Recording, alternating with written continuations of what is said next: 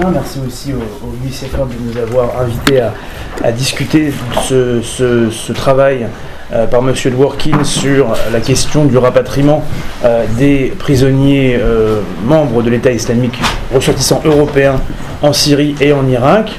je suis Alan Caval, je suis journaliste au Monde et je vais, autant que, possible et du mieux que je puisse, modérer cette discussion.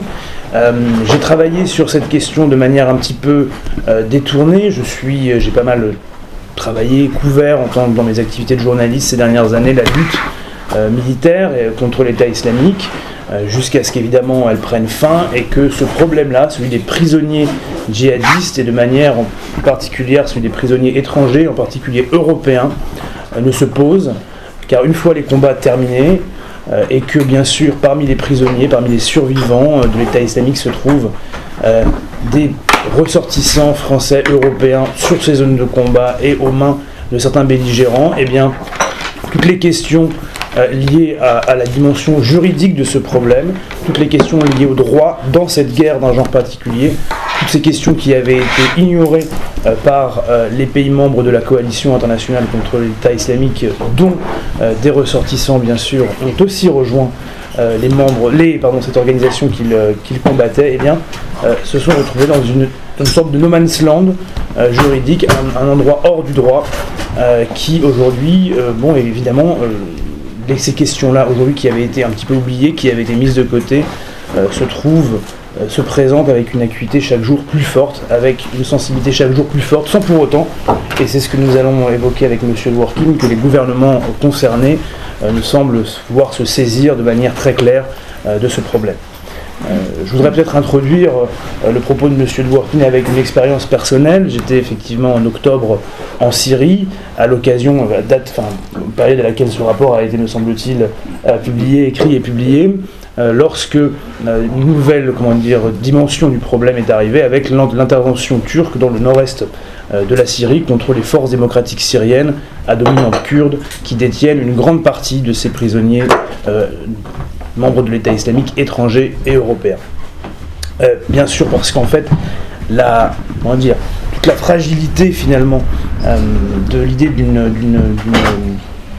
de la, toute la fragilité qui était inhérente à cette, au fait que ces, personnes restent sur place selon la volonté de leur gouvernement a été démontrée par une invasion militaire qui remettait en cause finalement le contrôle même euh, de ces partenaires des forces démocratiques syriennes sur le territoire où euh, ces euh, prisonniers sont détenus. Lorsque je me suis rendu sur place, j'ai pu voir effectivement les infrastructures pénitentiaires en question, et j'ai mieux compris qu'effectivement, euh, malgré les euh, idées souvent mises en avant, notamment par le gouvernement français, d'un jugement sur place de ces euh, prisonniers, eh bien, ce qui avait lieu là-bas n'avait rien à voir avec la justice, n'avait rien à voir avec le droit, mais simplement était une forme de comment dire. Ces, prisons étaient, étaient, ces lieux de détention, et tout simplement des étouffoirs dans lesquels ces personnes, des ressortissants étrangers de l'État islamique dont le statut posait question, étaient laissés et où finalement on tentait de, euh, finalement, de les faire, en sorte que, ce problème soit oublié, qu'il soit euh, mis sous une, sous, sorte de chape euh, de ciment et de, et barreaux, et qu'on puisse oublier le problème après quelques années, sans réellement essayer d'y trouver une solution. Donc j'aimerais pouvoir maintenant donner la parole à M. Dworkin qui va nous présenter son travail. Euh, et qui va nous présenter. Et ensuite, on donnera évidemment, on va discuter de, des questions qui sont, qui sont inhérentes à ce sujet avec euh, Edith Bouvier, qui est journaliste et qui a travaillé sur ces questions, et Nicolas Hénin, qu'on ne présente pas bien sûr, puisque c'est un spécialiste de la question de la radicalisation et qui va nous, nous, nous parler également de la manière dont l'État islamique peut utiliser cette situation à des fins de propagande. Monsieur Dworkin, je vous en prie. Merci bien. Et je m'excuse, mais je vais parler en anglais because I, although I understand French, um, I express myself only with difficulty. So, but I, if you want to ask questions in French, it's fine. Um, I will answer in English.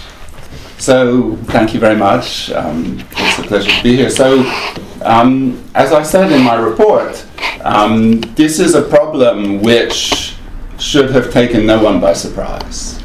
You know, ever since the campaign against the Islamic State um, was launched, and since the forces on the ground began to recapture territory, it was clear that the large numbers of foreigners who who would be there were going to be captured and that there would be a question about what to do with them.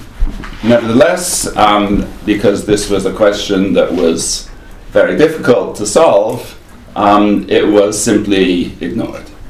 And so when the, when the final parts of the caliphate fell, there was no policy in place.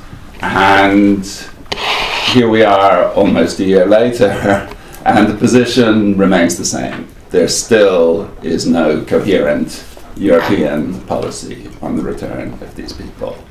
Um, how many people are involved? You know, the numbers are um, a little bit disputed, but they, the numbers are significant, but they're not huge. They're not, in my view, unmanageable. Um, the most detailed study I've seen by the Egmont Institute said there were around 400 to 500 adults from EU member states and maybe 700 to 750 children. Um, nevertheless, the European policy, you know, there have been a number of different iterations of policy, um, and they've all, I think, been guided by a common theme. Um, and the, the policy is sometimes presented as, you know, it um, would be more appropriate for people to be tried in the location where their crimes have been committed, as if this was a, a kind of principled statement. Um, but we've seen a number of different um, avenues explored for having trials in the region, whether it would be trials in um, you know, by the Kurdish groups that are holding them in Syria, or trials in Iraq, or some sort of international tribunal. These were the three avenues that were explored. Um, essentially, all of them have turned out to be um, not feasible for various reasons. Um, so France had invested quite a lot in the idea of transferring the prisoners to Iraq, um, and the problem with that, there were extensive discussions were underway, um, pursued at length, but there has never you know, been a, an agreement about how the prisoners would be treated in Iraq. Iraq obviously has the death penalty. Um, there are many other very serious human rights concerns about the way prisoners there are treated. Um, and also, Iraq was demanding very large sums of money. And all of these um, obstacles proved to be insuperable. Then there's the option of trying the, um, some of the prisoners in Syria, but the problem is that they're being held by um, a, a, you know, a non state group, the Syrian Democratic Forces. Um, and there's been a lot of reluctance on the part of outside groups to um, give the kind of, you know, there are a lot of legal uncertainties about whether there could be a kind of formal support to justice processes run by a group which is not a state, given that it would not have the consent of the state authorities. And in any case, the European Union doesn't want to deal with the, the Syrian authorities. Um, and international tribunals, you know, again, there would be the question of where the tribunal would be located. Um, and um, how long it would take and how many people it could prosecute. So um, essentially, all of these avenues have come to nothing, and we're back in you know the same situation that we were um, a year ago, which is that these hundreds of adults and larger numbers of children are being held in conditions which are completely unsustainable. You know, they were absolutely not designed for long-term detention. Um, there's no medical treatment. There's no capacity to hold these people. Um, there's no um, within the camps. You know, the the conditions are really very difficult. I guess you you're going to speak more about that, so I won't go into it. Um, there's no future for these arrangements, and you know, if you speak to European officials, as I've done extensively for my preparations of this report, you know, they all acknowledge that the conditions and the circumstances in which these people are being held are not viable in the long term. And yet we have a situation where you know, the short-term lack of a policy is extending and extending and extending. And in my view, what the policy is really driven by, um, I characterize it in the report as a policy of externalization. You know, it is, it's a policy of keeping the problem outside the European Union. Um, and in this sense, I think the approach is comparable to some of the discussion that's taken place around migration. So sometimes people say, you know, is, are the, the camps in Syria, you know, the European version of Guantanamo? And obviously, in one sense, they're very different because the people in these camps are not being detained by Europeans. In a sense, the European governments have, you know, a degree of distance, and they're able to argue that they're not directly responsible for detentions and conditions that are legally questionable and that are, um, you know, in ter- humanitarian terms, atrocious. Um, but I think it is, you know, so it's not the kind of direct responsibility that the United States has for Guantanamo, but it is a European responsibility. And I think just to say that, you know, these people are outside Europe um, and that they're not in our jurisdiction is not a sufficient response to that. So, what will it take to change this situation? You know, I think the problem really, governments have a number of different reasons why they shouldn't bring their citizens home. Um, first of all, they say that you know some of them may be dangerous, particularly the adults. Um, then they say that there are potential problems in prosecuting them within Europe. In some cases, there isn't sufficient evidence to, to tie them to either membership of the Islamic State or even to specific crimes. Um, you know, and that those they prosecute, particularly if they're only prosecuting them for membership rather than anything more, the sentences that they serve will be potentially relatively short, perhaps four years, five years, something like that, and then they'll be released um, into society um, and in any case, there are concerns about radicalization in prison. So these are the, you know, the arguments that are often put. In my view, none of these present an insuperable problem. And in fact, there have been significant numbers of people who have returned already in the last four or five years.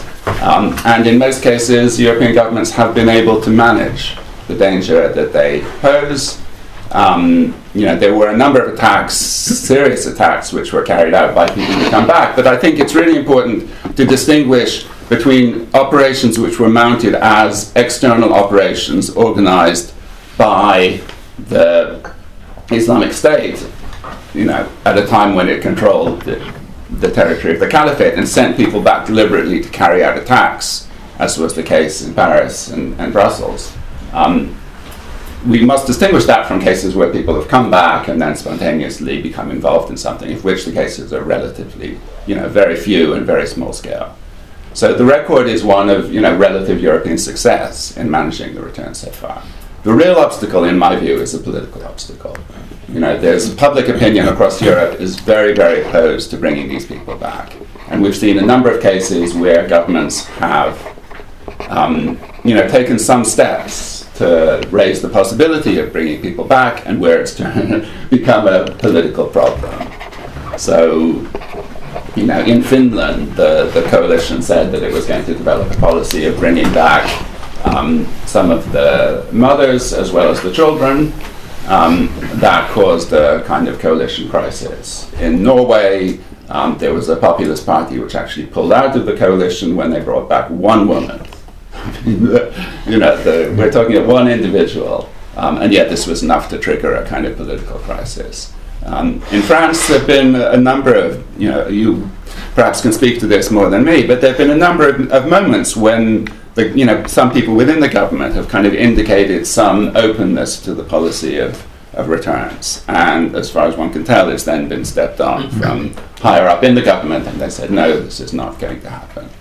Um, I spoke to one official, very much off the record, from non, not from France, but from another EU member state, and they said to me very clearly, um, first of all, you know, we acknowledge that, that there is no other solution. Um, and we acknowledge that leaving them where they are is not viable in the long term. But from the point of view of a, you know, the, the political minister that I answer to, they see it as a situation where the, res- the responsibility at the moment is very diffuse. If leaving these people in the camps, you know, in a kind of ongoing basis, um, is a kind of the path of least resistance for European governments. um, because it doesn't involve any sort of affirmative, definite act where the responsibility is attra- you know, attached to a particular government and a particular minister within the government. But if we take a decision to bring back certain individuals and they then become involved in an attack, you know, the political responsibility is very clear. It's that particular justice minister within that particular coalition that took the affirmative decision to bring them back. And so, simply in political terms, you know, there's a kind of risk calculus that they're reluctant. And then this official went on to say to me, you know, although we contest in the courts as strongly as possible any court orders to bring these people back, in fact, court orders are quite convenient because then the responsibility, the political responsibility for bringing them back, is not attaching so clearly to the government um, because we're simply complying with a court order. So there have been there has been some kind of you know um, litigation in a number of European countries, cases that have gone forward that I know of in um, Belgium, in the Netherlands, in Germany. Um, and you know most of these cases are still making their way through the appeal system, but you know at a number of levels there has been some indication that they're going to to bring people back. And now, as you may know, recently um, the European Court of Human Rights has um, taken up a complaint actually coming from France um, and is going to investigate, but it's not yet clear whether they're going to say that this comes within their um, jurisdiction or not. So, you know, I think this is really where we are. And in the paper, I try to make um, what I see as a positive case for bringing these individuals back. And I can summarize quickly what I see as the arguments in favor. First of all, obviously, there are the humanitarian arguments. You know, these people are um, European citizens. The children clearly, uh, you know, have, in a sense, no kind of responsibility or culpability for being there and yet they're growing up in conditions which are really intolerable. Um, but you know, the parents also, I think, there are you know are European citizens with at least the right to a fair trial, rather than to be held indefinitely in a kind of legal limbo. Um, so there's the humanitarian argument, but there's also, I think, a security argument. Um, and this was the point that um, that Anna made. You know, the the situation in this area is very unstable. We saw that with the Turkish incursion.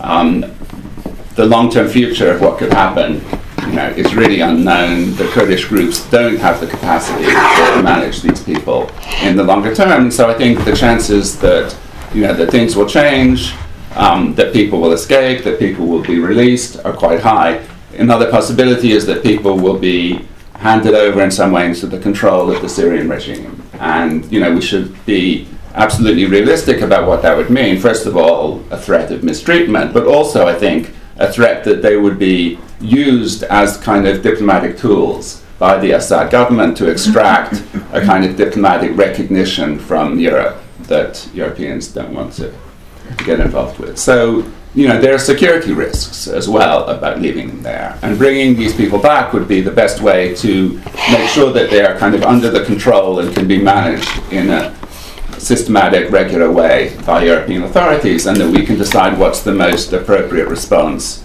in each individual case. And another aspect which is not so often discussed, which I think is a security advantage of bringing them home, is that it will allow us to learn much more about the Islamic State and about the way it operated and perhaps about the plans that it was developing. and the final point that I'd make is, you know, I think it's also in the interests of justice because you know, most likely these people will not be tried at all if they're held there. But even if they are tried, the ones who have been tried in Iraq, who were handed over by the Syrians, you know, with some ambiguous degree of knowledge from European authorities, their, you know, their trials have been a travesty of justice, um, which is, of course, a violation of their rights, but it's also a loss for establishing legal responsibility for, you know, the terrible crimes that ISIS was responsible for. So if they're tried in Europe, then there will be able to be trials that link them specifically to the crimes that they're responsible for, and it will bring you know a, a much better measure of justice for the people you know who suffered from the Islamic State. Um, and it's also worth pointing out that although it, within the EU, you know, the numbers that have come back have been a handful. There have been most countries now have taken small numbers of unattached children, um, orphans, but you know most countries have balked at bringing back children where they have parents because the Kurdish authorities will only allow the children to leave with the parents' consent. And if the parents aren't consenting, then there's this question: Do we bring back the mothers or not? So the number of adults who've come back is, you know, you could count it on the fingers of you know, one or perhaps two hands. It's really, really a small number. Um, other countries have taken many more. So Central Asian countries have taken you know, large numbers of their citizens back without any security problem. Kosovo, which is a tiny, very poor country in Europe, has taken you know, tens of women and children back. Um, the European Union has really so far done nothing. And I think it's really important to try and kind of keep up the pressure and keep up the attention to this issue. Because otherwise, um, I guess as, as that line was saying, you know, there's just a danger that it will that these will become the forgotten people, and we shouldn't allow our governments um, to leave, you know, simply to forget and for this to become normalized. Thank, Thank you very much. Thank you very much, Anthony. Um, as you as you explained, the idea of a local trial be it in Syria or in Iraq, seems like a sort of, a, let's say, I would say it's my personal take, but a phony argument, a phony legal argument, uh, mm. perhaps to hide a very hard political decision to, um, to, let's say, to handle this issue outside of law right?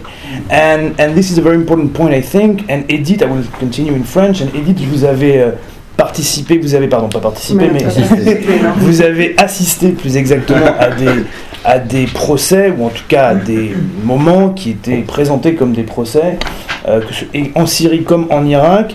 Et je pense qu'il serait vraiment extrêmement précieux d'avoir votre, euh, euh, des procès concernant bien sûr des, des personnes affiliées à l'État islamique, ou en tout cas accusées de l'être. Et je pense qu'il serait extrêmement précieux effectivement d'avoir votre expérience de ce que vous avez vu et de ce que vous pouvez décrire comme étant ces procès locaux ou ces, euh, comment dire, ces, euh, euh, ces instances, que ce soit donc dans le cadre d'un État souverain en Irak ou dans le cadre d'une autorité autonome de fait sans existence légale sur le plan international pour ce qui est du nord-est syrien, et sur lesquels prétendent s'appuyer les gouvernements européens, en particulier le gouvernement français. Peut-être que vous pourriez nous raconter des, des, des, ce que vous avez vu à Bagdad, mais également côté syrien. alors effectivement, moi je comme Madame Caval, je me rends régulièrement dans la région et j'ai pu assister alors en Syrie à des procès de djihadistes euh, locaux.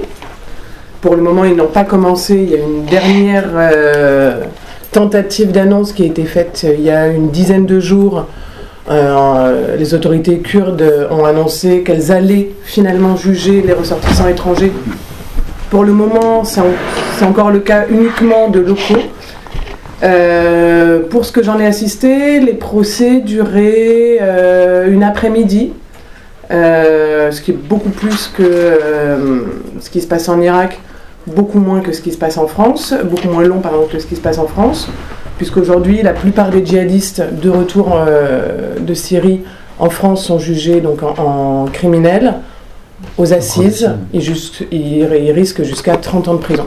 Juste pour commencer, pour éviter euh, cette espèce d'incompréhension qu'on a sur les procès en France et pour lequel beaucoup disent euh, qu'ils risquent de toute petite peine, qu'ils euh, vont être lâchés très rapidement. Ce n'est pas vrai. Aujourd'hui, les peines sont très lourdes. en novembre dernier, il y a une femme qui a été jugée en France, qui était condamnée à 14 ans de prison. C'est la plus importante peine pour une femme. Il y avait le procès des femmes qui ont commis la tentative d'attentat des bonbonnes quelques temps avant. Là, c'est une femme qui est partie sur zone, qui est restée un an et demi.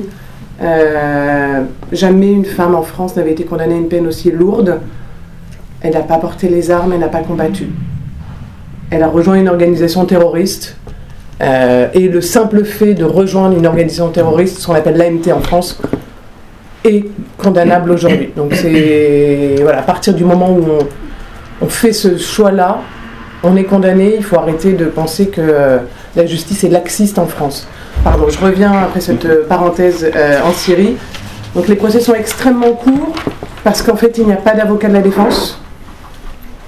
À partir du moment où on considère que ces gens-là ont combattu, la vision officielle qu'on m'a donnée de la part des autorités kurdes et des avocats que j'ai tenté de contacter pour savoir pourquoi est-ce qu'ils refusaient leur présence, c'est que euh, ils n'ont pas à défendre des gens qui ont tué leurs proches, d'autres Kurdes, et qui du coup n'ont pas, de, euh, n'ont pas droit à une défense. Ce qui à partir de ce moment-là est déjà assez difficile à, accepter pour nous, vu nos, schémas de justice en France. Euh, il n'y a aucune preuve qui est euh, utilisée contre eux. Et les peines sont quand même assez faibles, à savoir que ce qui est annoncé pour les ressortissants étrangers, c'est un an à deux ans de prison pour les femmes, et jusqu'à 20 ans pour les ressortissants étrangers qui auraient euh, porté les armes et commis des attentats, à savoir qu'ils n'ont aucune preuve de tout ça. Il n'y a pas ce travail qu'on a, nous, aujourd'hui, ici, avec un juge d'instruction, avec des policiers qui enquêtent, qui utilisent les écoutes, qui utilisent toute la- l'activité sur Internet, qui enquêtent sur les réseaux de ces djihadistes. Il n'y a pas ça qui est fait. Et alors c'est encore plus flagrant, euh, parce qu'au moins en Syrie, ils récupèrent les téléphones. Donc il y a des, sur des procès, moi j'ai assisté à des gens qui avaient euh, porté les armes et qui avaient des photos de eux portant les armes dans leur téléphone, et du coup ça a été utilisé comme une preuve contre eux. À savoir que ce qui, ça ne pourra pas être le cas sur les ressortissants étrangers, parce que malheureusement beaucoup euh, ont gardé leur téléphone, l'ont caché, et que ces preuves-là ne sont pas à disposition pour cette espèce de semblant d'instruction qui est faite en Syrie. En Irak, euh, les premiers procès de, de, de nos ressortissants, euh, c'était le procès qui avait été assez médiatisé de Mélina Bouguedir, une femme qui avait été arrêtée à Mossoul, dans les décombres de Mossoul, à la chute de la ville. Euh, Mélina a été condamnée en première instance à 7 ans pour entrée illégale sur le territoire irakien. En appel, ça a été transformé en prison à perpétuité. À 20 ans, pardon. Euh, justement, incompréhension avec les avocats parce que le droit irakien est, assez compliqué. Surtout, ce n'est pas traduit. En fait, vous assistez à. Pour Mélina Bouguedir, c'était 10 minutes. Au moins, il y a 10 minutes d'incompréhension en arabe. Pour les, les 12 qui ont été jugés en juin dernier, c'était une heure et demie. Une heure et demie où ces gens passent devant un juge et ne comprennent absolument rien à ce qui est dit euh, sur eux. Le juge va d'abord présenter euh, les faits. C'est assez laconique et surtout euh, c'est extrêmement intéressant parce que c'est toujours le même discours. Vous avez attaqué des forces de sécurité dans la région de Mossoul, vous avez attaqué des forces de sécurité dans la région d'Anbar, donc vous êtes reconnu comme étant un djihadiste. Il n'y a aucun fait précis sur quel était leur degré de participation dans ces attentats? Est-ce qu'ils étaient vraiment présents? À quelle date c'était fait? Quel était leur lien avec l'organisation? Qu'est-ce qu'ils ont fait? Jusqu'où? Euh, Il n'y a aucune date de leur arrivée non plus sur zone parce que tous ces documents-là, toutes, toutes ces informations-là, ils ne les ont pas. Euh, ensuite, il y a un, espèce de, c'est terrible à dire, une espèce de petit film promotionnel qui est diffusé. Alors en plus, ce qui est extrêmement violent, ce petit film, c'est qu'il reprend les codes de la propagande djihadiste. Donc on a cette espèce de musique euh, très guerrière et euh, tout un tas de, petits euh, drapeaux noirs de l'État islamique et de schémas qui sont faits entre le personnage qui est en train d'être jugé et tout un réseau qui existerait autour de lui. Le seul problème, c'est qu'il y a uniquement des points d'interrogation sur ces gens-là et qu'on ne sait pas de qui il s'agit. S'il y a effectivement une instruction qui fait apparaître un réseau dont ferait partie cette personne ou pas, aucune euh, précision là-dessus. Et pour le détail, euh, c'est sur un tout petit écran, à à peu près 10 mètres euh, de la personne qui est jugée. Et donc la personne ne voit pas en fait ce qui est marqué sur ce petit écran. Euh, Ensuite, pardon. Je- Chaque film, il y a un film qui est réalisé pour chaque personne? chaque personne. Et ensuite, on rajoute une espèce de, un extrait d'une des vidéos de propagande de l'État islamique sur les Français. Alors j'avoue que moi sur le premier, euh, c'était la vidéo où ils brûlent leur passeport, cette vidéo qui est très connue. euh. et donc j'ai passé les dix premières minutes à regarder euh, le bonhomme et à dire mais il n'y est pas dans cette vidéo, lui, ou alors j'ai loupé un truc, mais il n'y est pas. Et en fait, ce qu'on m'a expliqué ensuite en parlant avec le juge, c'est que ça permet d'avoir un exemple de qui sont les djihadistes français. Ça illustre En fait, à mon avis, on ne peut pas rapprocher une personne à des faits qui ne lui sont pas imputables. Donc là, donner un exemple de jusqu'où peuvent aller les Français, en l'occurrence, c'est biaisant sur la vision qu'on en a. Euh, ensuite, la personne a enfin droit à un traducteur de l'ambassade de France qui vient se mettre à ses côtés et répondre. Il peut répondre enfin aux questions du juge. Ça dure à peu près 45 minutes. Il y a une minute maximum montre en main euh, d'avocat de la défense. Une minute, pareil pour euh, le procureur. 10 minutes euh, de, de, de, délibération. De délibération, merci. et puis ce verdict qui n'est pas traduit. Et donc encore une fois, une personne vient d'être condamnée à mort. Je, à aucun moment je ne la plains. Hein. C'est des personnes qui ont rejoint l'État islamique, qui sont parties combattre, euh, ou en tout cas rejoindre une organisation terroriste en Syrie ou en Irak, qui doivent être jugées, mais qui doivent comprendre aussi ce qui se passe. Et nous devons comprendre ce qui se passe. Et nous devons comprendre ce qui se passe, et de eux doivent pouvoir s'exprimer. Ils ne s'expriment absolument pas. Il y a un espèce de faux débat contradictoire avec le juge qui n'en est pas vraiment un, euh, qui n'en est pas vraiment un, pardon parce que euh, ils se savent déjà condamnés. Donc on avait un peu l'impression que, notamment, il y en a un qui explique. Euh, euh, beaucoup d'éléments donnent à penser qu'il a effectivement combattu. C'est Fodil Tarawidad. il est parti très tôt avec 22 personnes de sa famille. Il a fait des vidéos. Il y a beaucoup d'éléments dans l'instruction en France contre lui. On a beaucoup d'informations sur cette famille, sur cette histoire. Et là, il n'y avait absolument rien.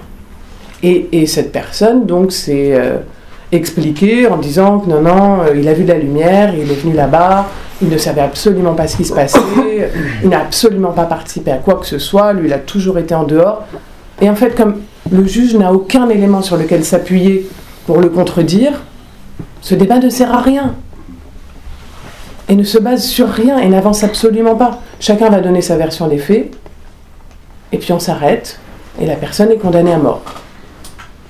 Encore plus troublant, c'est que normalement, dans le, protocole de la justice irakienne, un mois après cette condamnation, les juges se réunissent et tout le monde dit voilà, euh, toutes les réunions, toutes les décisions qui ont été rendues, est-ce qu'on est d'accord, est-ce qu'on les valide? C'est ce qu'ils appellent l'appel.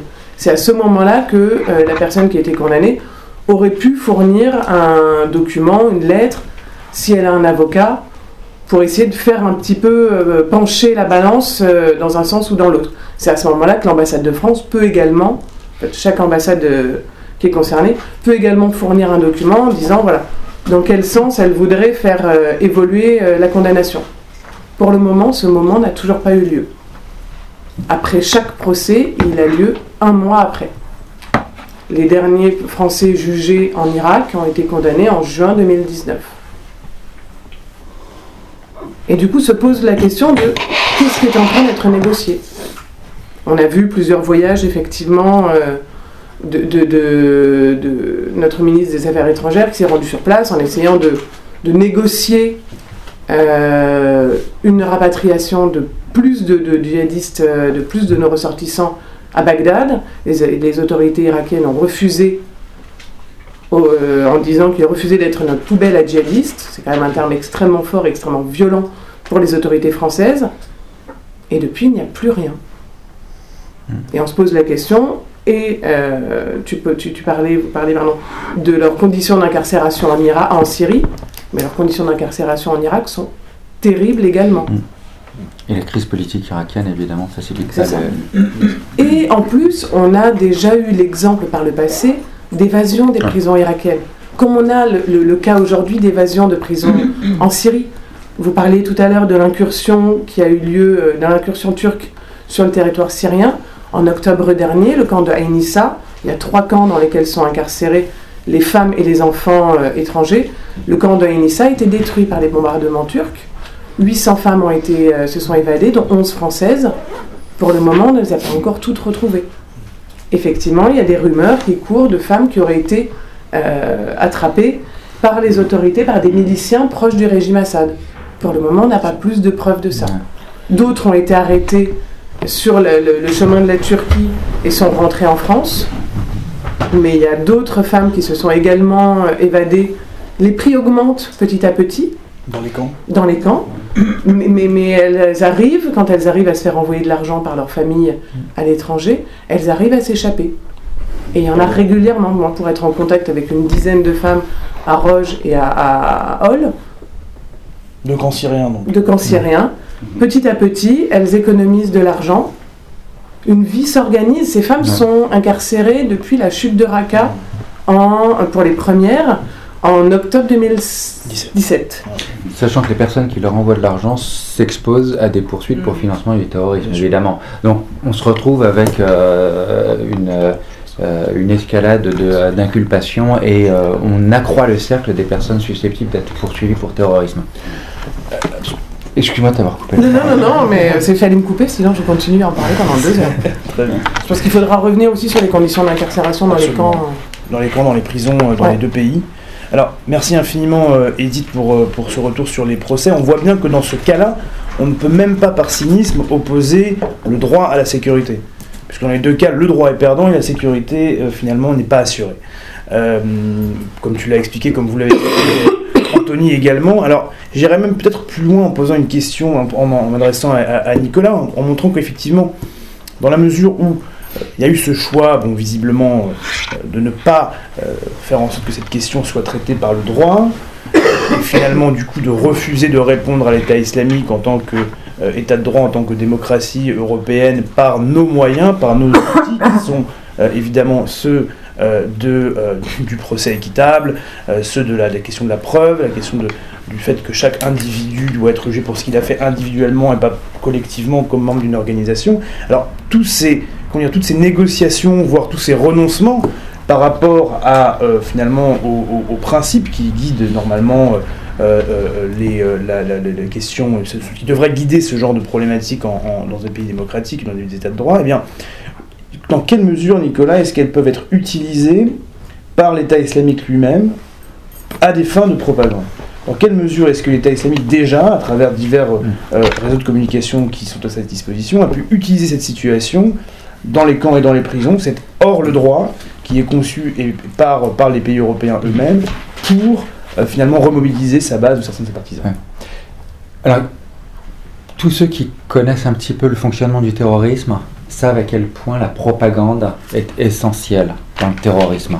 Et d'ailleurs, le terrorisme, c'est plus encore qu'autre chose une question de propagande, de propagande par le fait. Euh, c'est pas un hasard si euh, Al-Adnani était à la fois euh, le porte-parole de l'EI et surnommé ministre des attentats. Un attentat, plus encore qu'une attaque cinétique, qu'une action visant à produire des dégâts physiques, est une action visant à marquer les esprits, visant à euh, provoquer des dégâts psychologiques. Et je vous renvoie euh, bien évidemment à la, définition du terrorisme donnée par Raymond Aron, qui prend complètement de la hauteur par rapport à, toute tentative de définition euh, vis-à-vis de mode opératoire ou même vis-à-vis de critères idéologiques. Le terrorisme est une violence dont les dégâts psychologiques sont hors de proportion, sont disproportionnés par rapport euh, aux dégâts physiques. Donc, le terrorisme est une euh, guerre euh, asymétrique par excellence et il y a, vous savez, deux définitions en quelque sorte de la guerre. La, la définition de la guerre comme une opposition de moyens, des forces contre d'autres forces. Et il y a aussi la définition de la guerre comme une opposition de volonté. Une je veux imposer à l'adversaire ma volonté. Et de ce point de vue-là, dans cette asymétrie, qui au départ est extrêmement défavorable aux terroristes, hein, les terroristes, le, le terroriste c'est toujours la même chose. hein, la, plupart des groupes terroristes, leurs effectifs tiendraient quasiment dans cette pièce. C'est un tout petit groupe avec les moyens afférents à leur taille, un tout petit groupe qui cherche à modifier la façon de penser la façon de se comporter de sociétés qui sont lourdes de dizaines, de centaines de millions de personnes. Pour réduire cette asymétrie, ils ont besoin de la terreur. C'est une opposition de volonté, sachant qu'ils partent avec un point d'avance. Ils tétanisent nos volontés en produisant de la peur chez nous. ça a à voir avec la question du rapatriement. Parce que ce qui empêche nos pouvoirs politiques de prendre les décisions rationnelles que toutes les personnes intelligentes euh, répètent, etc., et alimentent, c'est que dans tous les pays occidentaux, dans tous les États membres de l'UE, on va trouver des sondages qui vont nous donner de l'ordre de 80-90%, donc des sondages qui sont massivement opposés, enfin qui révèlent que les opinions publiques sont massivement opposées au rapatriement des euh, ressortissants nationaux des, euh, anciens de l'EI euh, détenus dans la région. Et, ces sondages, enfin ces opinions opposées, traversent les, clivages politiques, enfin se retrouvent, au sein d'à peu près tous les partis. Bref, j'ai fait un petit, un petit discours liminaire, mais qui permet en fait de, aussi de, saisir les enjeux parce qu'on a aussi un travail à faire sur nos opinions publiques. Bref, l'EI a besoin de la peur et utilise la peur que nous inspirent ces gens-là. Lorsqu'on va avoir un, euh, des, euh, tels, tels acteurs, tels comptes de réseaux sociaux d'extrême droite qui tweetent ou qui partagent sur Facebook euh, une vidéo, une photo d'enfant de 5 ans qui tient une Kalachnikov, c'est de l'apologie du terrorisme. C'est de la propagation de la peur. C'est servir les objectifs de l'ennemi. À mon sens, c'est de la trahison. Mais bon, vous ne me citerez pas là-dessus, nous sommes en Chatham House. Bref, nous avons un usage de... Euh, on est en Chatham House d'ailleurs Non. Oui. Non Ah bon, bon, bon, bon mais c'est là-dessus, vous ne me citerez pas. Bref. Euh, sur ce point précis, pour le reste, c'est bon. Euh, euh, donc, les, les images. En fait, on a une compétition de la part des. des là où on va. Normalement, quand on va dans une prison, qu'on parle des détenus, eh bien, les conseillers d'insertion et de probation doivent travailler avec les détenus leur rapport au droit, leur rapport à la morale. Et là, avec les détenus terroristes, ils ont un gros enjeu. C'est que c'est les détenus terroristes qui cherchent à euh, leur parler, à leur expliquer que la loi, c'est eux qui la connaissent mieux qu'eux, et qu'il faut appliquer une loi supérieure, et bien mieux, de façon beaucoup plus stricte, et que ce sont eux qui sont immoraux, et donc, enfin, la, particularité des terroristes, c'est de chercher à se poser dans le camp de la justice, dans le camp, en particulier des, détenus terroristes, enfin des, des, djihadistes, dans le camp de la justice, de la morale et euh, de la, euh, oui, de la justice et de la morale principalement. C'est et de la loi. Donc, hmm. c'est eux qui la détiennent et ils nous challenge sur. Euh, mais en fait, vous êtes. Peut-être que nous, on a fait quelques, euh, quelques dégâts collatéraux, que certains de nos attentats n'étaient pas très propres, mais malgré tout, vos massacres sont bien pires que les nôtres. Et vos immoralités, vos méfaits sont bien pires que les nôtres. Et il est évident que d'avoir euh, des images qui émergent de ces camps euh, de détention qui parfois, ou de ces euh, prisons, parce que, qui parfois font évoquer, excusez-moi la comparaison, mais des images de camps de concentration, parce que certaines images sont vraiment terribles à regarder. C'est un argument de propagande terrible pour l'ennemi et vous m'excuserez d'être moi un bon patriote, mais fournir, euh, et pas comme les, les, les, des réseaux sociaux, mais fournir des éléments de propagande à l'ennemi, franchement, c'est la, pire chose qu'on puisse faire. Mais alors, qui les, Bref. qui les fournit ces éléments de propagande Bah, Les États mais- eux-mêmes en, en Bah, dans, possible cette. dans- euh, dans la pratique, nous le rendons possible. Nous ne fournissons pas, nous, mais nous que- le rendons possible. Nous, c'est-à-dire le, le, Bah, le- les- la, la- la politique, enfin, les- le, manque de courage politique euh, conduisant à, maintenir, euh, à maintenir cette situation, enfin, à ce que ces situations perdurent. Ceci étant dit, enfin, ma fa- mon discours principal, c'est de militer contre le, euh, la myopie. Et par conséquent, cela implique énormément de courage de la part euh, des pouvoirs politiques. Parce que euh, il faut du courage pour s'opposer à la majorité de la population. Ça, c'est pas du tout le genre de choses auquel un politicien, quel qu'il soit, euh, est, est formaté. Euh, c'est pas du tout ce qu'il va, euh, sa, sa pente naturelle. A fortiori, je pense qu'il faut aussi avoir, enfin, cela demande aussi énormément de courage parce que il faut reconnaître que le rapatriement sera très cher et dangereux. Très cher parce que un détenu terroriste, cela coûte cher. Un, procès terroriste est un procès cher, avec beaucoup de parties civiles, avec des enquêtes qui sont complexes, avec des mesures de sécurité qui sont lourdes et qui sont coûteuses.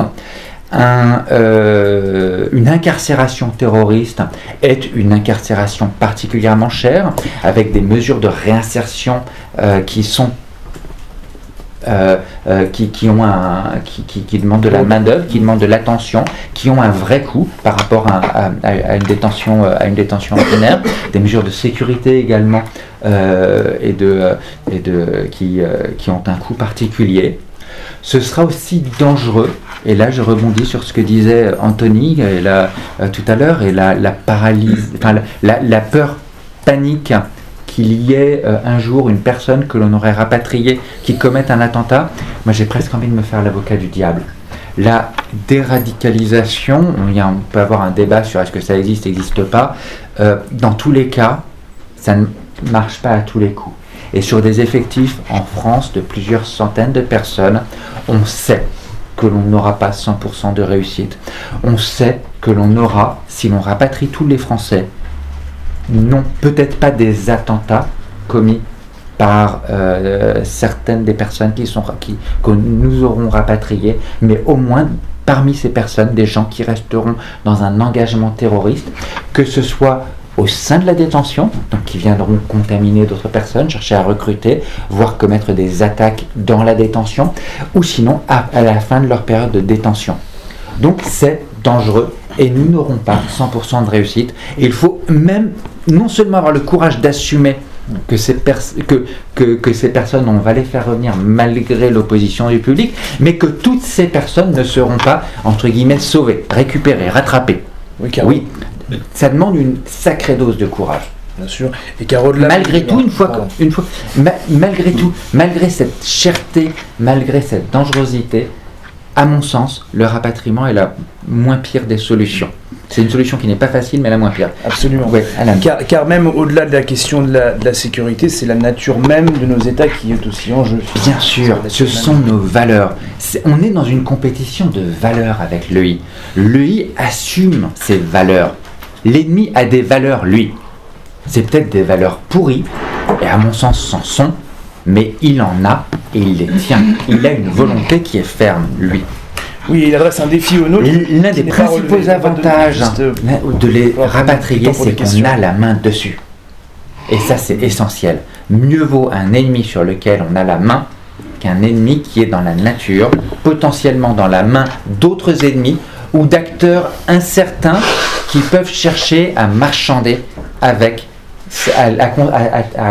à, tenir ces, prisonniers comme des assets euh, et euh, des jetons de marchandage pour potentiellement l'avenir, pour euh, bah, obtenir euh, la reconnaissance d'un État, euh, pour obtenir une réinsertion dans le cadre des, euh, dans la communauté internationale, dans le cadre du régime syrien, etc., etc.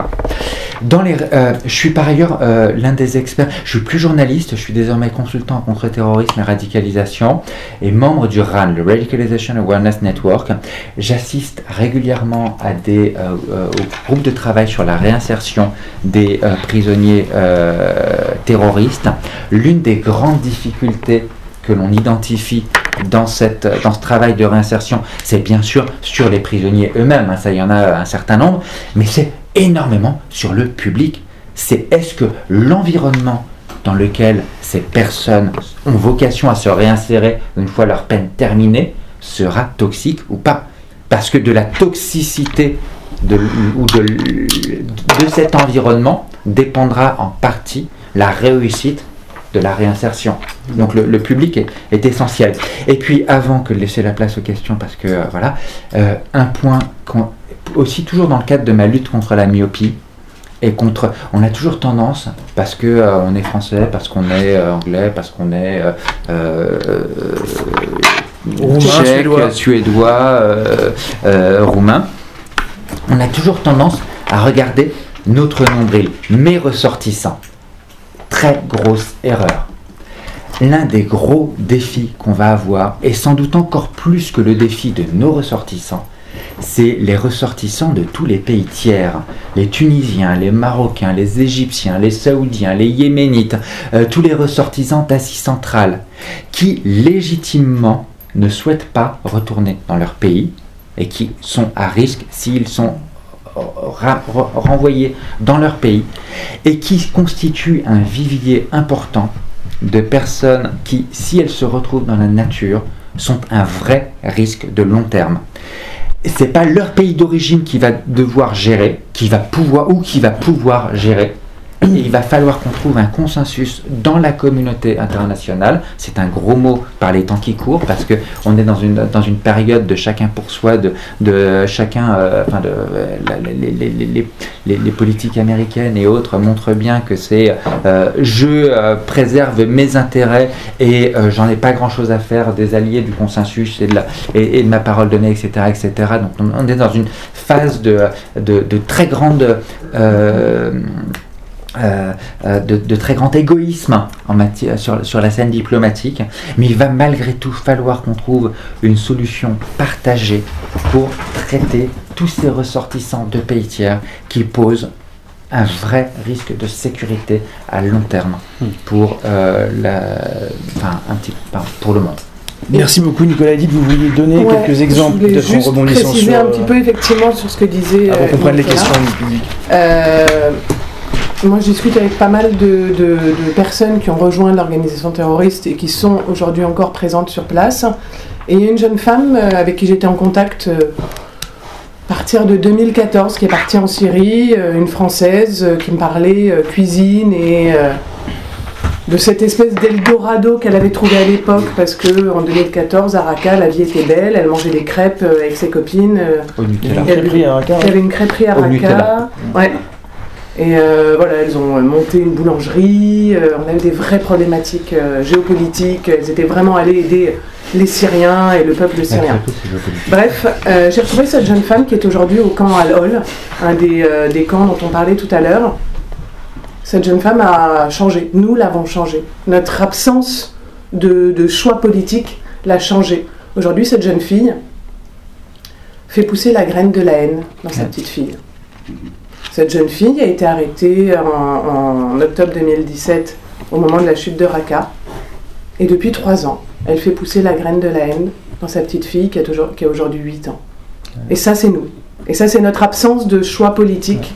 Et ça, c'est la violence. Un choix assumé, peut-être. Cette fille-là, rapatriée à 5 ans, elle était archi sauvable. il y a 100 enfants, une centaine d'enfants qui sont rentrés en France aujourd'hui. Un quart qui a été rendu aux familles. Ces enfants vont bien, moi j'en accompagne plusieurs. Ces enfants vont très bien, ils vont à l'école pour euh, la plupart d'entre eux. Ils sont rentrés, ils étaient tout petits, ils vont bien. Ils n'ont aucun problème. Il y en a une qui a dit à l'école qu'elle avait, euh, qu'elle avait été en Syrie. Elle a 9 euh, ans aujourd'hui, elle a dit il y a 2 ans quand elle est rentrée en France. Les autres enfants se sont moqués d'elle, ils lui ont dit qu'elle avait des poux. Les enfants sont beaucoup moins bornés et stupides que ne peuvent l'être les adultes. Et je pense qu'il faut aussi se poser la question, parler de la rechute qui est possible quand ils reviennent. En prison aujourd'hui, il y a à peu près 500 personnes parties sur le territoire syrien euh, condamnées pour AMT, 1000 droits communs. 500 euh, détenus terreaux, pas oui, pardon. 500 détenus terreaux, partis ou pas partis, et 1000 droits communs considérés comme radicalisés. Il y en a 20 qui vont sortir cette année. Pour le moment, il n'y a pas eu de soucis. Il y avait eu Bilal Tagui, il y, a eu, y a eu plein de soucis. Et on en aura d'autres. Il y a 75 personnes qui sont suivies par le groupe Perse, euh, qui accompagnent euh, les, personnes de retour, qui sortent de, les personnes radicalisées qui sortent de prison. Il y aura forcément des rechutes, ils le disent eux-mêmes. Mais si on ne fait rien, effectivement, on aura encore plus de problèmes. Depuis 2016, l'administration pénitentiaire travaille, met en place des, des programmes. Aujourd'hui, c'est le programme CARE, par quartier d'évaluation de la radicalisation.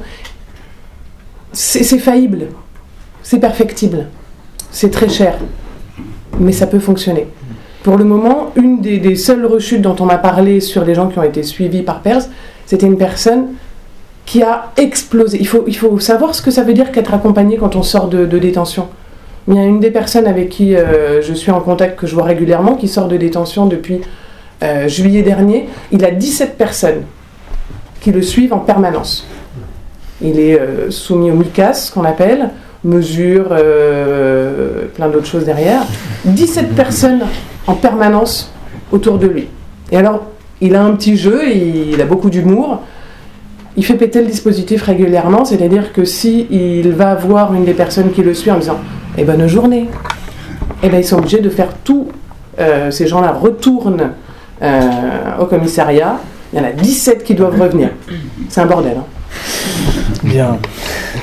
Merci beaucoup Edith. On va maintenant passer, il nous reste une demi-heure pour les, pour les questions. Non, non, au contraire, on est parfaitement dans les temps, tout va bien.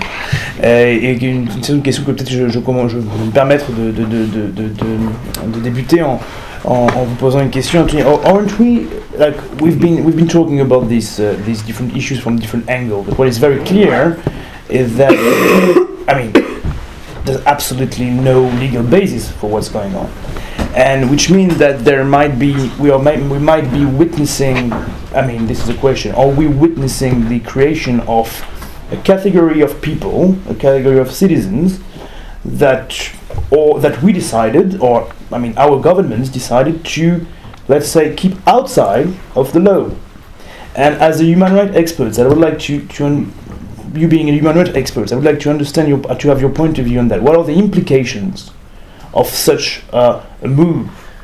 Like we decide now that a group of people is outside of the law, not only them, but their children as well. Mm-hmm.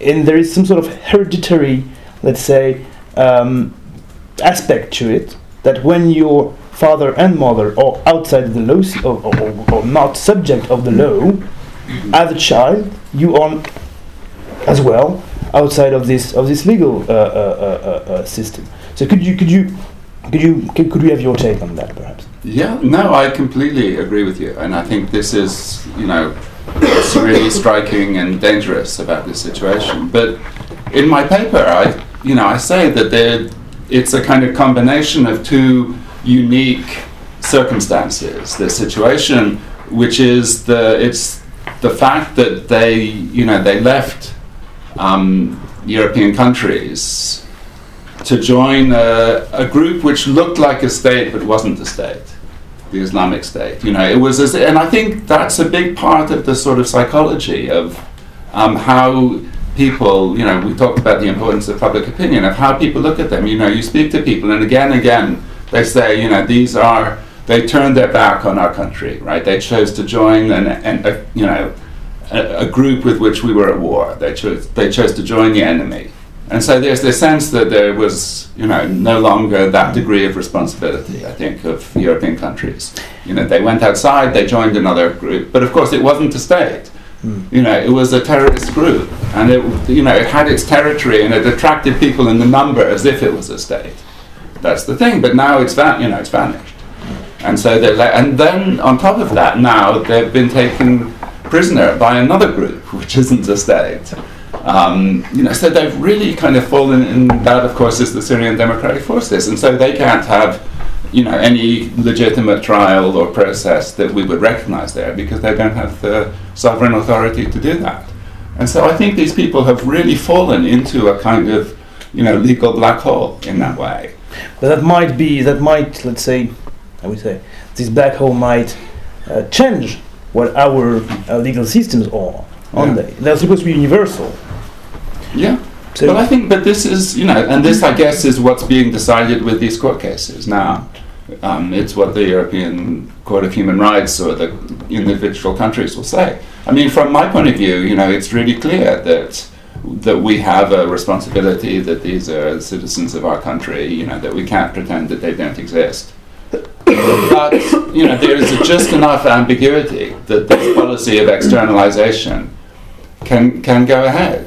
You know, that so that it's not, in a way, it's not as simple as saying that you know we are putting them outside the law. You know, we, they've kind of fallen outside the law, and European countries are trying to, you know, to keep that line reinforced. Hmm. So you know, it may be that ultimately it will be recognised that there is a legal responsibility on the Europeans. You know, but it, but it may be that it won't. In which case, I think we have to also look at the you know the moral um, and security and diplomatic responsibility that we have. But this, you know, I think there's a danger that European governments will sort of simply try and play the law Right. in a way that leaves them outside because of the extraordinary, unique place that they're in. Which might mean that the demonstration of a certain degree of control over those camps and facilities uh, might be perhaps a way to uh, put them in front of their legal responsibilities. Um,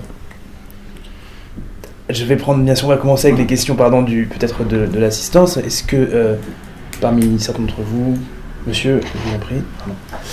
Euh, J'ai deux questions, si tu, euh, si tu me permets. Bonjour et merci. Euh, ma première question est pour vous, Madame Bouvier.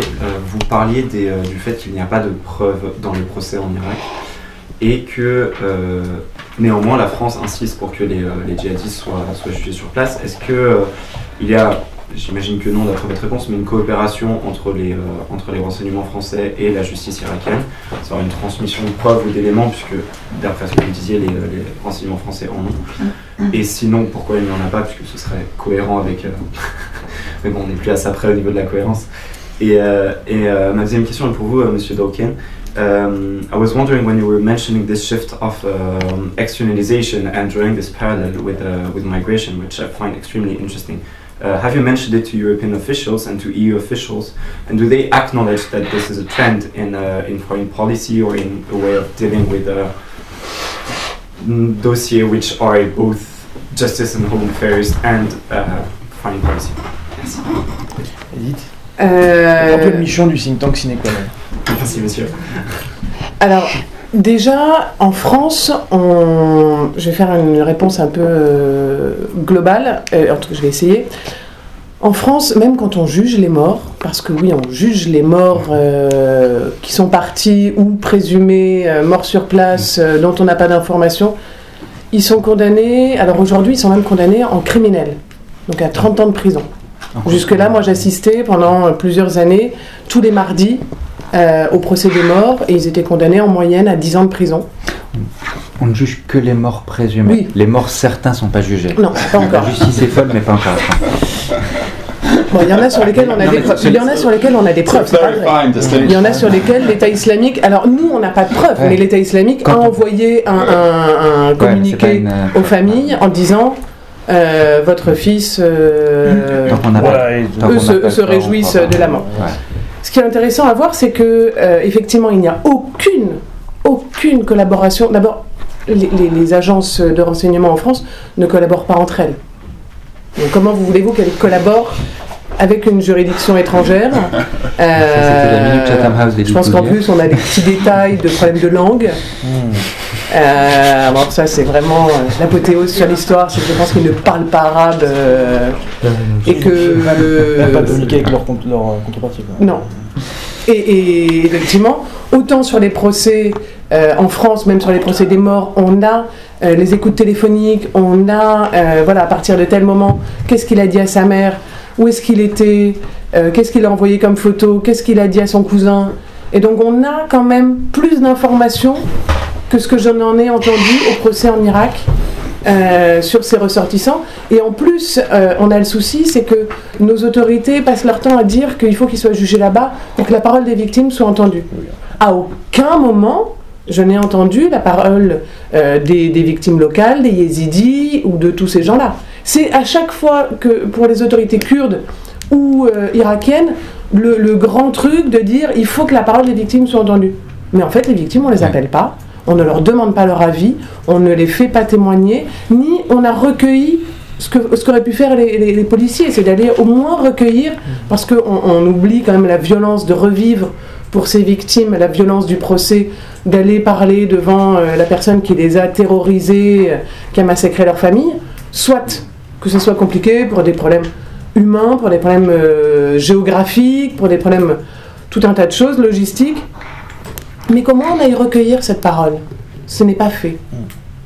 On comprend bien que la priorité, c'est bien de d'isoler ces chiffre, individus, de juger, de les, voilà. de les mettre quelque part où ils pourront euh, voilà, finir leur existence et, et dans l'oubli. Et, et bon, comme ça, et la priorité n'est pas d'écouter les victimes. Il y a un des. On parlait des, des conditions d'incarcération. Il y a euh, l'enfant d'une femme qui est incarcérée euh, en Syrie, à qui on fait voir la lumière du jour, une heure par jour, parce que ces gens sont incarcérés, qu'ils n'ont absolument pas.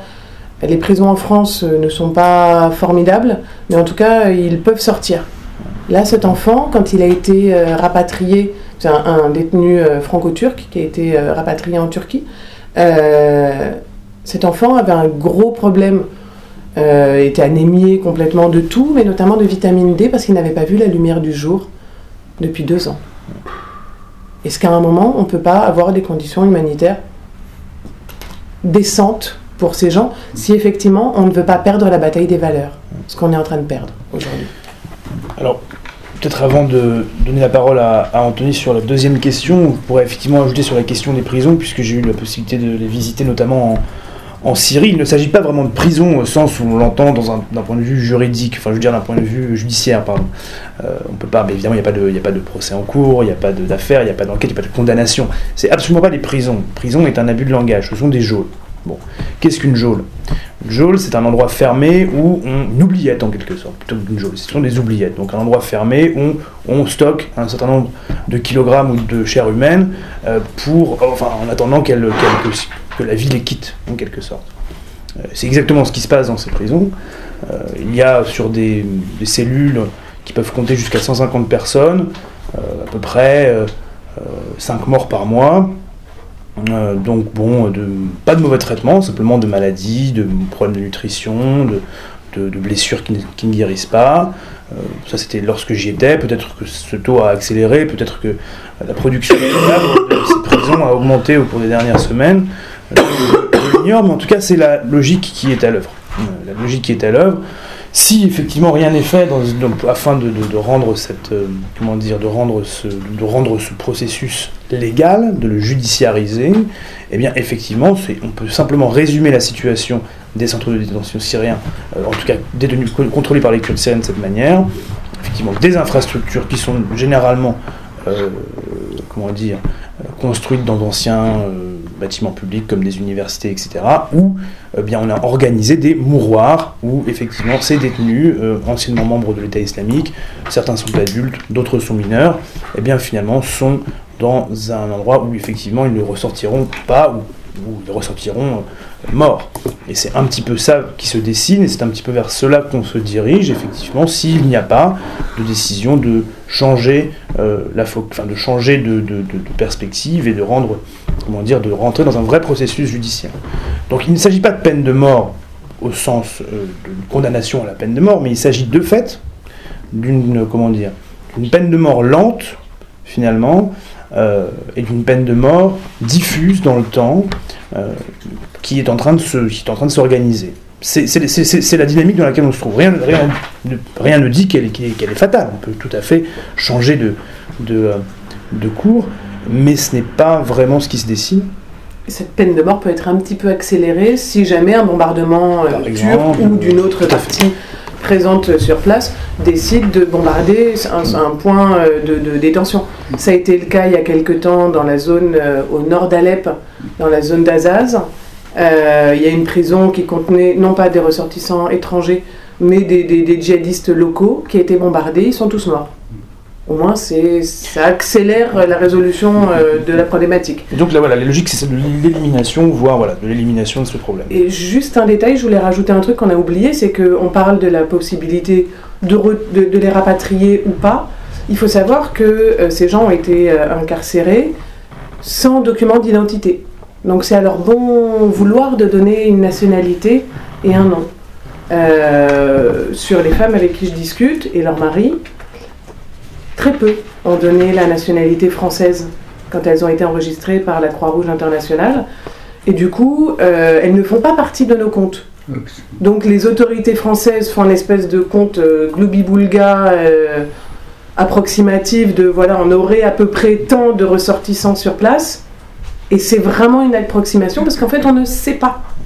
On re- re- retrouve régulièrement euh, des orphelins qui ont été donnés à telle autre famille parce que c'était la voisine euh, à Barouze, qu'elle a été arrêtée en même temps, que de toute façon on ne sait pas trop quoi en faire de ces orphelins, donc on va le donner à une autre et qu'il y a pas mal de problèmes d'enfants euh, qui euh, sont dans un mutisme complet de, stress post-traumatique de ce qu'ils ont vécu les derniers temps à Barouze. La bataille de Barouze a été extrêmement violente et ces enfants ne parlent pas. Donc on ne sait pas de quelle nationalité ils sont et donc on les met dans une tente Voilà. et ensuite les femmes gèrent.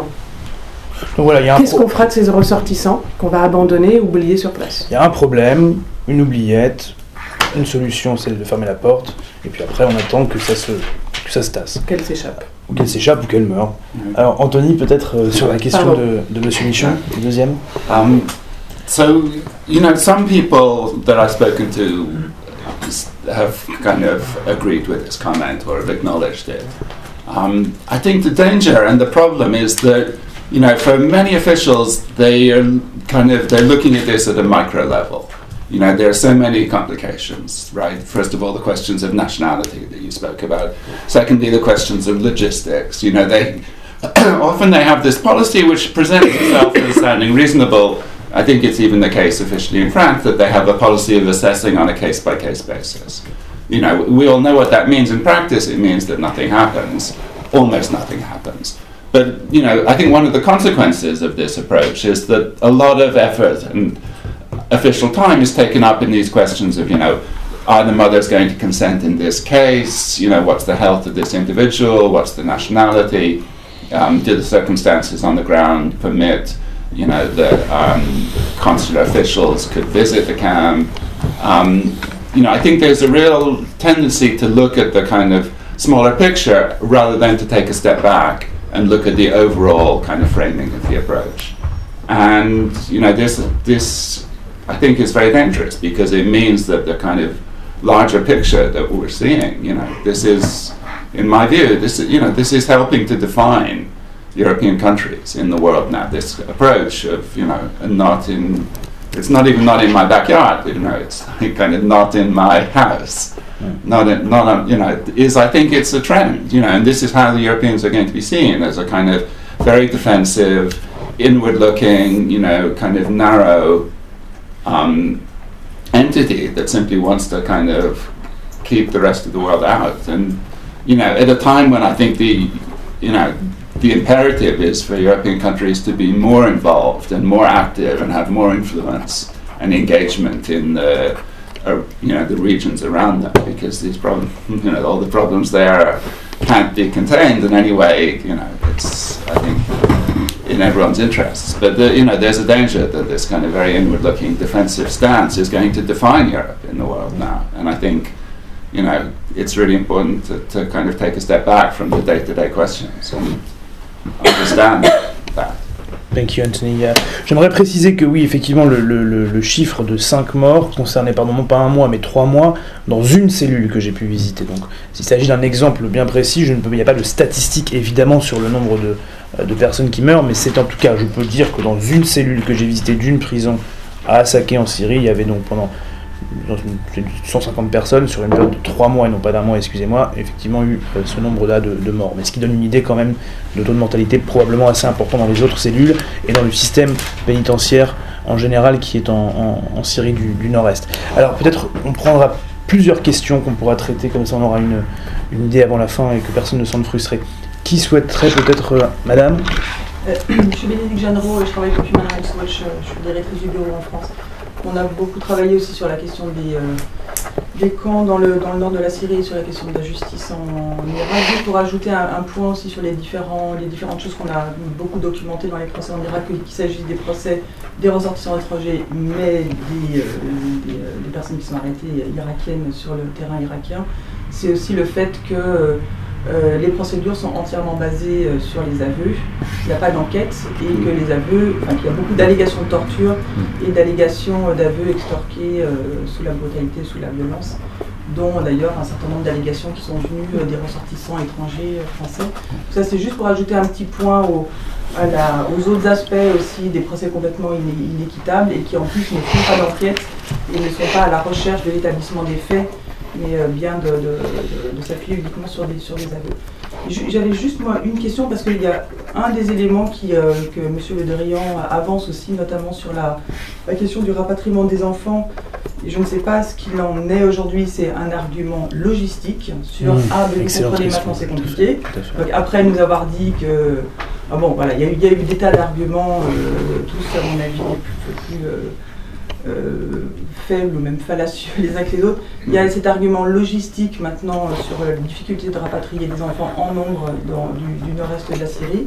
Je voulais savoir qu'est-ce que vous en pensiez et, euh, et qu'est-ce qu'il en était réellement. Et l'autre chose, c'est plus en fait un désarroi ou une question plus générale sur. Je crois qu'on a abordé à peu près tous les arguments avec les autorités françaises, avec le ministère de la Justice, où là il y a une, une écoute intéressante, avec le ministère des Affaires étrangères, avec l'Élysée. On a utilisé tous les arguments du droit humanitaire, pragmatique et sécurité.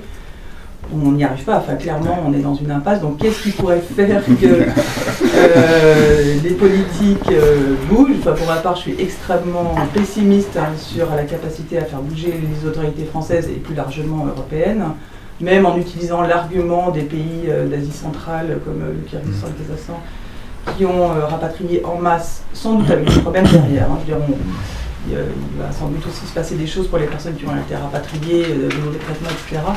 Mais voilà, même cet élément de comparaison en disant l'argument logistique, il ne tient pas, d'autres pays l'ont fait mmh. et ils ont rapatrié. Euh. Donc comment est-ce que vous voyez la, la possibilité de faire bouger des gouvernements européens qui jusqu'à maintenant ont montré un, autisme complet parce que c'est politique?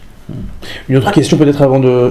Pardon, on va prendre ouais, plusieurs ouais. questions comme ça, tous ceux qui euh, et celles qui voudront s'exprimer auront la possibilité de le faire. Quitte à déborder un petit peu, est-ce qu'il y a d'autres questions peut-être? On va pas pouvoir déborder, moi, je, je, pars dans 5 minutes. D'accord. Donc pas d'autres questions hum, Monsieur Peut-être que c'est un peu lié avec la question de madame. Vous êtes monsieur, excusez-moi euh, Alexandre ambassadeur de Suède à Paris. Vous avez parlé de, euh, du problème politique. Euh, on a eu des sondages de 80, 90% de la population qui s'oppose à une répatriation.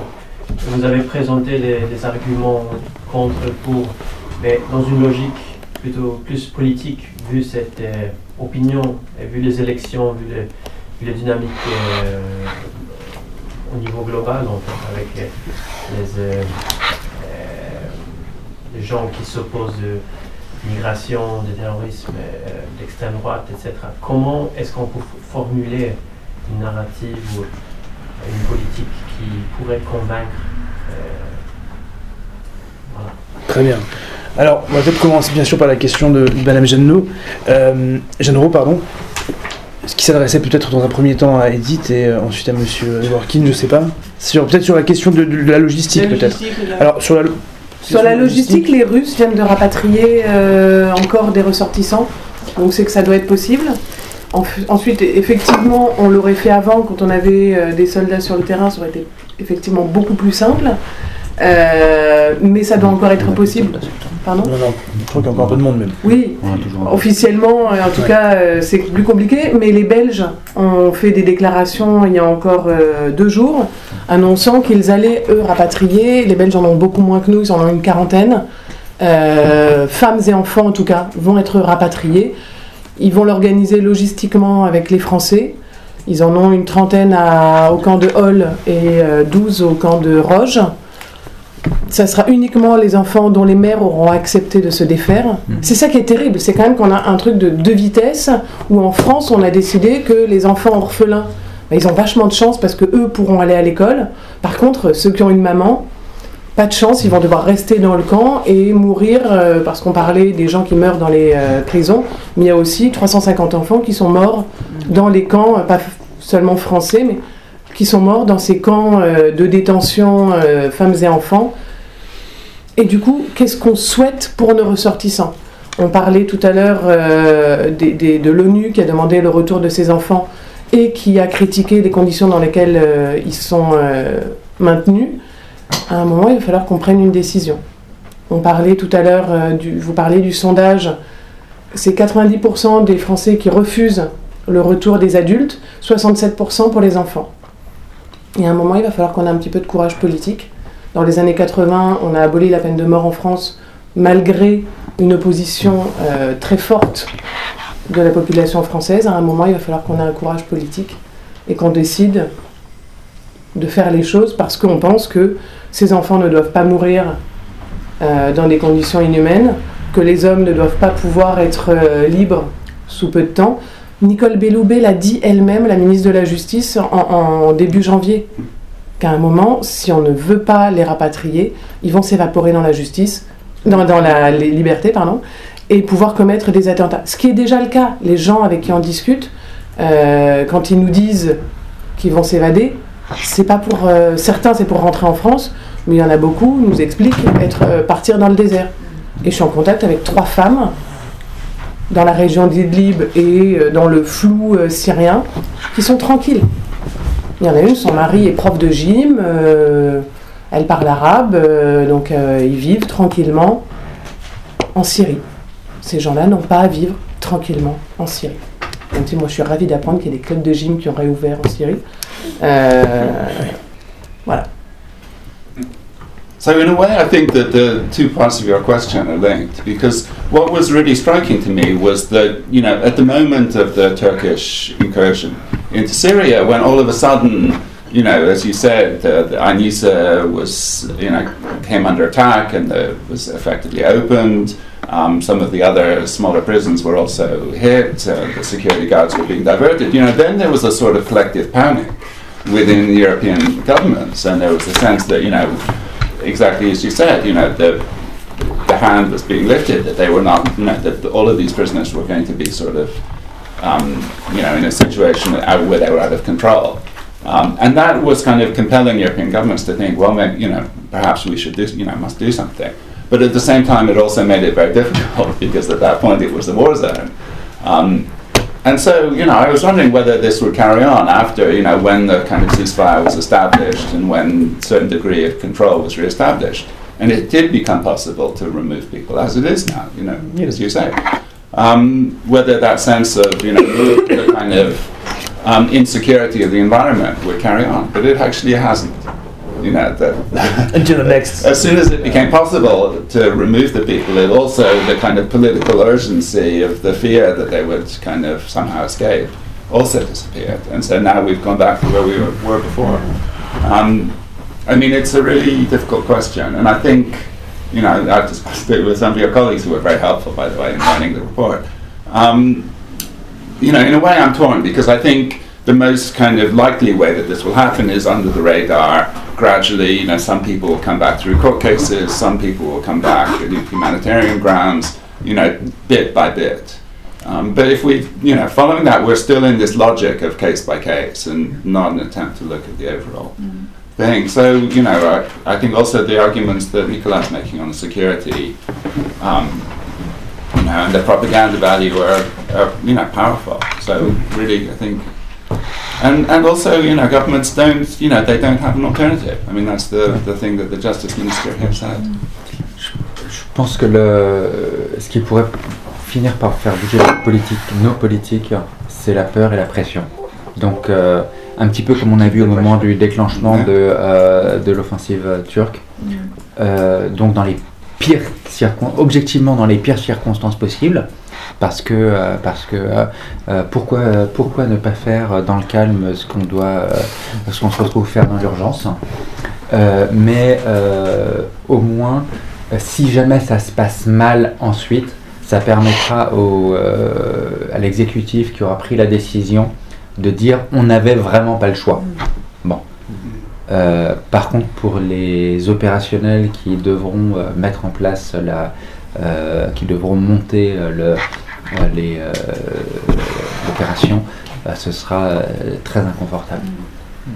You know, and all the, Je, suis désolé, je dois m'échapper. Je vous laisse euh, Merci, à la Nicolas. discussion. Merci à tous d'être là. Si jamais vous souhaitez euh, euh, poursuivre la- la- la- les échanges avec moi, n'hésitez pas à demander mes coordonnées à Mathilde. Bonne fin de matinée à tous. Merci.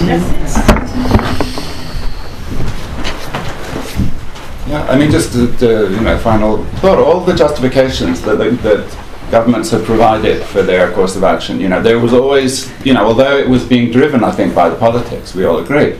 At the same time, you know, there always was this other narrative that governments have been putting forward. You know, that trials in the like you know.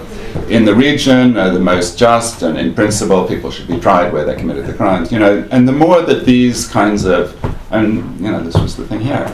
You know, the more that those positions become untenable, you know, the harder it is to, to have a kind of clear justification for what they're doing. And so I think in that sense, also just to say, you know, what's the alternative? What other policies are there?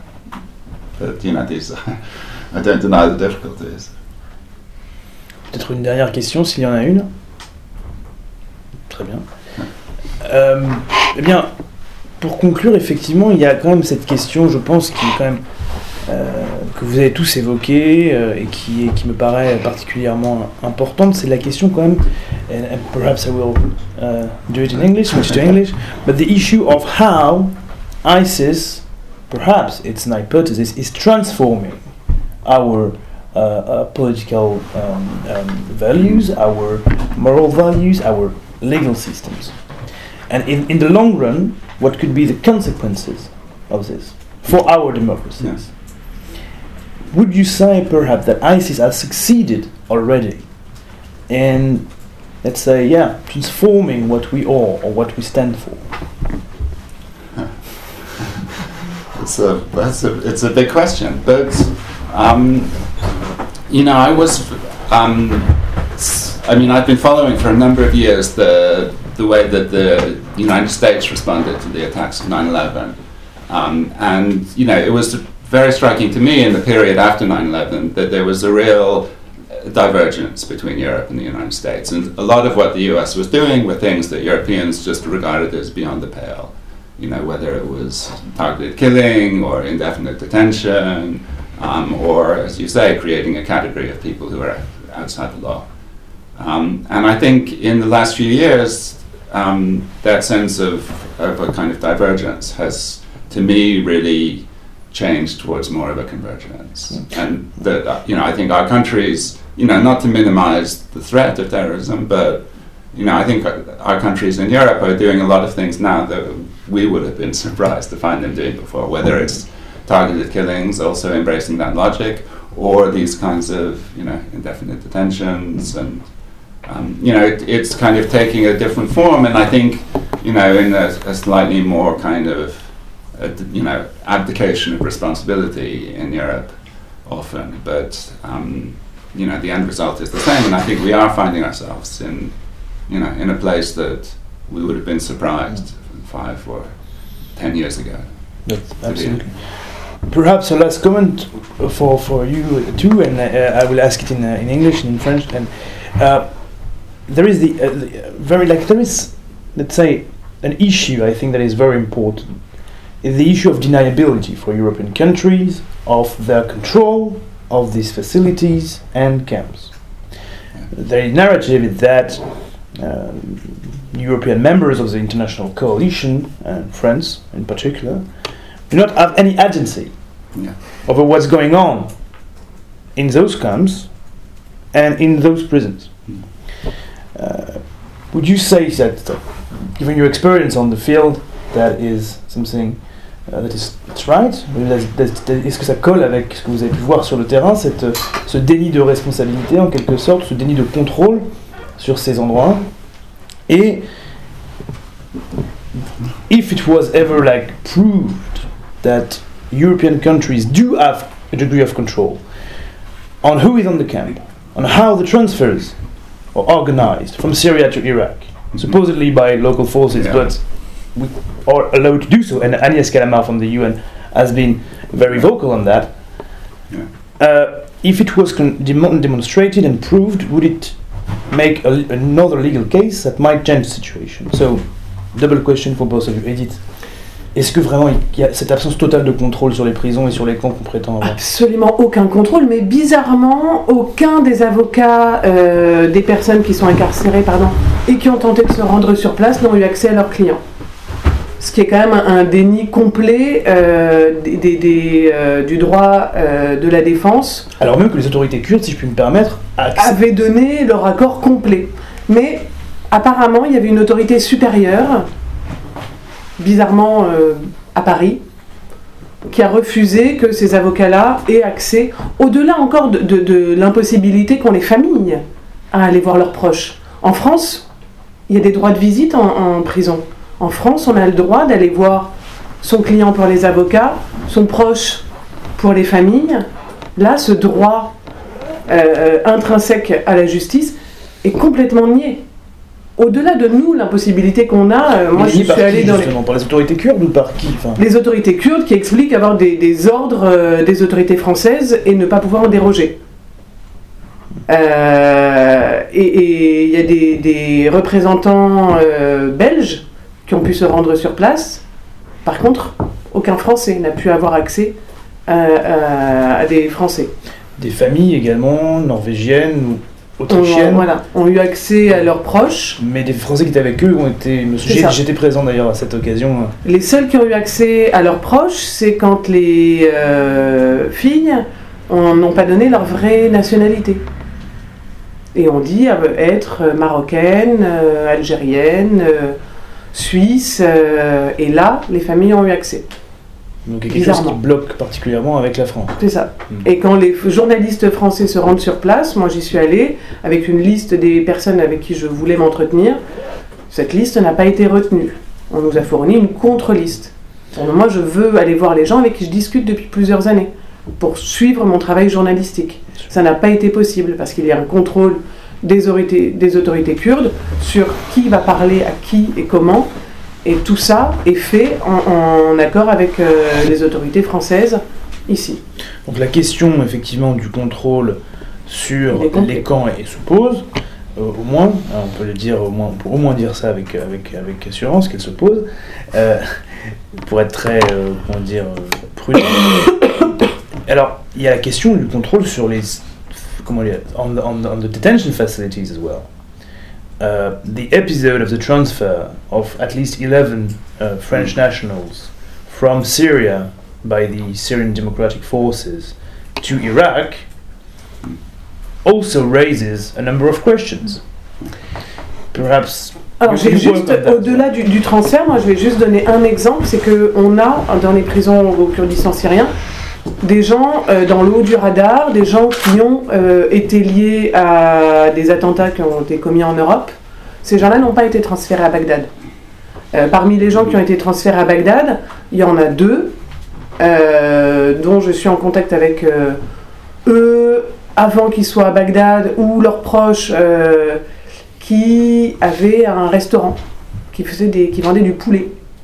Alors, ils ont rejoint une organisation terroriste, ils sont euh, coupables d'AMT, mais pour de vrai, euh, c'est vraiment des gens très, très, très en bas du radar, très euh, dont la dangerosité n'est pas, n'est pas la pire par rapport à tous ceux qui sont incarcérés aujourd'hui. Donc j'ai du mal à comprendre qui a fait le choix de cette liste de transferts, vous en parlerez beaucoup mieux que moi, mais il y en a deux pour lesquels, et ça s'est vu dans les entretiens avec le juge à Bagdad, pour lesquels il y avait vraiment un, un problème de choix de la personne.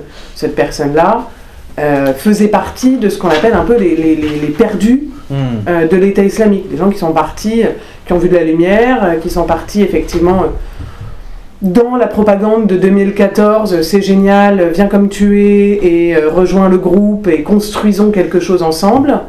C'est des gens qui n'ont euh, pas de passif euh, de délinquance, qui n'ont pas ou qui nous peut porter les armes. Ça peut se voir parce que euh, ça fait partie des gens qui ont été oubliés très rapidement quand il y a eu des pertes de villes. Donc ils se sont débrouillés euh, avec leurs propres moyens pour fuir les, les combats et la chute de Raqqa, puis des villes dans lesquelles ils, ils se sont cachés. Donc c'est pas du personnel important que l'État islamique aurait voulu préserver jusqu'au bout. Hmm. C'est vraiment des... euh, Expendables. Voilà. Euh, voilà. Très bien. I, yeah, I don't know the the details, and you know, unfortunately, it would be interesting. But you know, to me, it's um, so I can't speak with knowledge, but you know, it's everything that I know about the relationship between the Kurdish authorities and European countries suggests that they would not have undertaken that transfer without at least the perception of a green light from the, Yeah. the governments. But you know, it's that's it's one thing to say that, and it's another to prove the communications that took place. But you know, it's really striking that since these transfers became such a kind of controversial question in France, no more transfers have taken place. That's right. So, Yeah, perhaps the Kurdish authorities are very, very very sensitive French the opinion. political. Um, you know, but overall, your question goes to this question of the externalization Yeah. question. You know, I but what if it if it proved if it is proved? What will be the legal implications of that? If it's very clear, if thanks to an investigation by HRW and another organization, or, or perhaps an investigative journalist, if if it's if it's crystal clear that there is a control of those camps, of those facilities, and that this deniability is not there anymore. Yeah. What could be for the families, um, for the people working on that, for human rights lawyers and so on, what would be the uh, the implications of that? Would it create another, let's say, dimension uh, to the problem? Another possibility. Well, let's see. I mean, I think, um, you know, there is. I mean, there is control to the degree that the Kurdish authorities, you know, are desperate to find a solution to this problem, which they really do not want to be handling, and they will do anything that is going to support. You know, anything that European governments have been willing to do, the Kurdish authorities have cooperated with and supported. You know, whether it's uh, case-by-case returns um, you know, of, of children, in some cases, a few cases of mother. You know, Italy took back one. It's the only country, I believe, in Europe that's taken back a, a male adult fighter. Um, it took back one. The Kurds cooperated with that. Um, you know, the Kurds would like to put them on trial locally if they could get European support. Um, this is in the news now. I don't think it'll happen because I think that you know they just want something to happen. Mm. So in that sense, the, you know, I think Europe can. The question is whether that translates over into legal responsibility. And you know, I guess this is one of the things that will come out of the Court, European Court of Human Rights in some of these cases here. You know, I don't know if you have any. Mais CDH, c'est très long, pas c'est. euh, Right, exactement. en- It could en be, it could euh, be months or years. euh, ça répond pas à la question euh, actuelle de. Yeah. Et il y, a- il y a quand même une position qui est très ambiguë de la France à appeler qu'il soit jugé localement, alors qu'il n'y a pas de système de justice. euh, il y a un espèce de semblant de système de justice qui n'en est pas un, et puis en plus c'est sur une, une- une entité qui n'est pas reconnue, donc euh, moi, je crois qu'on on cumule toutes les difficultés, toutes les hypocrisies, et les- la- le seul endroit où ces personnes sont judiciarisées, euh, c'est en France. Mm. Donc, euh, Et ça coûte beaucoup moins cher quand même de les judiciariser en France que ce qu'ont annoncé les autorités irakiennes, c'était un million ou Par, deux euh, par, euh, par détenu euh, selon la peine. Si c'est peine de mort, c'est un million. Si c'est peine euh, perpétuité, Yeah. c'est euh, deux Mm. millions. Supposedly they calculated the figures by reference to Guantanamo. Yeah. Hmm. But there's a, a group of different European states, I think that it's six, plus France, or including France, who are working on a, another solution with international thing about justice. But it seems that the uh, Iraqi government is no longer Yes. uh, on it, Mm. and uh, given the situation there, it's uh, no longer a, a real option, a realistic option. Mm. Et ça voudrait dire mettre en place un, un- un processus judiciaire commun à ces six pays qui n'en ont aucun, aucune, qui n'ont aucune référence commune pour le moment. Euh, construire des bâtiments euh, pour ça. Je pense que Yeah, and it's not a short-term solution anyway, or even a mid-term solution, uh, because the time that the, the different states are agree on the solution, that the Iraqi are, the Iraqis are okay, we are also on uh, something that could happen. Yeah. And also, there are a lot of legal questions about what jurisdiction it would have Yeah, in yeah, any yeah, case, exactly. because the crimes mostly were not committed anywhere. Mm. Non, nous on a beaucoup dit dans différentes tribunes, notamment qui ont été écrites par Nadim Mouri, euh, euh, ou par l'État, c'est vraiment de la procrastination. Enfin, c'est d'essayer de, de prétendre qu'il y aurait des Ouais. solutions qui n'en sont pas Mhm. Pour, euh, pour en fait faire Ouais, perdurer une situation et ne pas avoir à prendre de, de- de- Mais les conséquences de cette procrastination sont structurelles. Ça veut dire qu'on est en train de peut-être de construire, si je comprends bien, euh, un système, comment dire, un réseau de lieux de détention ou de lieux de rétention euh, qui sont donc euh, sur lequel on exerce une forme de, on exercerait peut-être une forme de contrôle, mais qui serait entre les mains d'un acteur non étatique sur un territoire qui n'a pas d'existence juridique au regard du droit international. C'est quelque chose d'assez inédit, c'est-à-dire que c'est even more shady than Guantanamo. Ça, um.